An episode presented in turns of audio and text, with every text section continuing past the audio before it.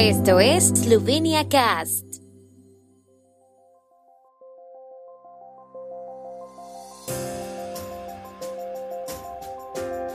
Noticias. Cumbre Unión Europea Balcanes Occidentales confirma el compromiso con la ampliación de la Unión. Gobierno delibera hoy sobre el pago de prestaciones por discapacidad y enmiendas a la Ley de Administración Estatal. Proyectos de presupuesto para los próximos dos años se presentan en el Parlamento esloveno. Grupo Energético Esloveno Petrol completa la adquisición del minorista croata de combustibles Crodux. En Klagenfurt, exposición Slovenci Sasmiragre sobre el plebiscito de Carintia. Los líderes de la Unión Europea y los países de los Balcanes Occidentales confirmaron la perspectiva de la Unión Europea de los Balcanes Occidentales y su compromiso con la ampliación en la cumbre de ayer en Verdo Pricranio. Sin embargo, la cumbre no trajo grandes avances para Albania, Bosnia-Herzegovina, Serbia, Macedonia del Norte, Montenegro y Kosovo. La presidenta de la Comisión Europea, Ursula von der Leyen, dijo que el hecho de que la Unión Europea no iniciara las conversaciones socavaba su papel y reputación en la región. Los líderes de los Balcanes Occidentales abandonaron la cumbre con impresiones encontradas. El presidente serbio Aleksandar Vučić identificó avances menores, mientras que el primer ministro de Macedonia del Norte, Zoran Zaev, instó a la Unión Europea a actuar.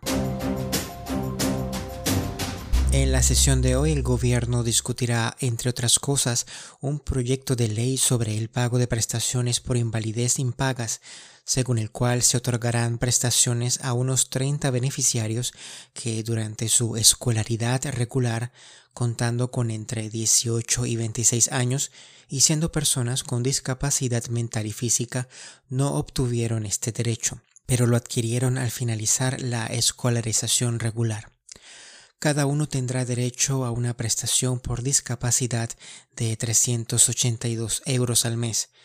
El gobierno también discutirá una propuesta para enmendar la ley de administración estatal que transfiere la libertad religiosa del Ministerio de Cultura a la oficina del primer ministro y transfiere el campo de la Sociedad de la Información y las Comunicaciones Electrónicas del Ministerio de Administración Pública a la Oficina de Transformación Digital.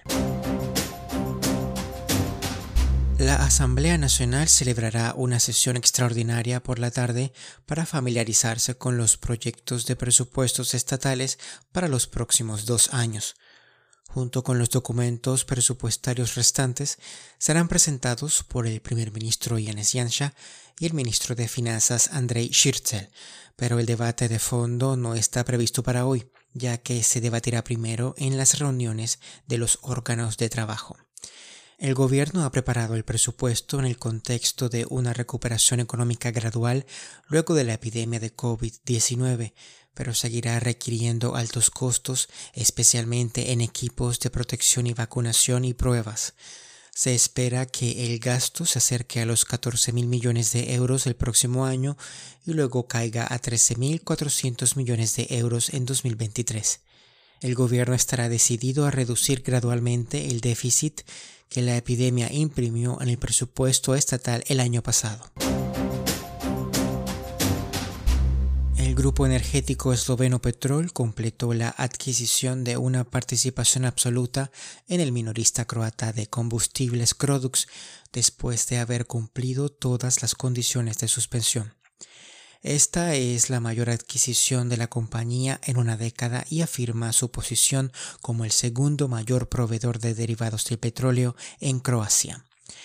La contraprestación de la compra fue de 191.7 millones de euros y Petrol también asumirá pasivos financieros netos con los bancos por un monto de 19.2 millones de euros, dijo la compañía.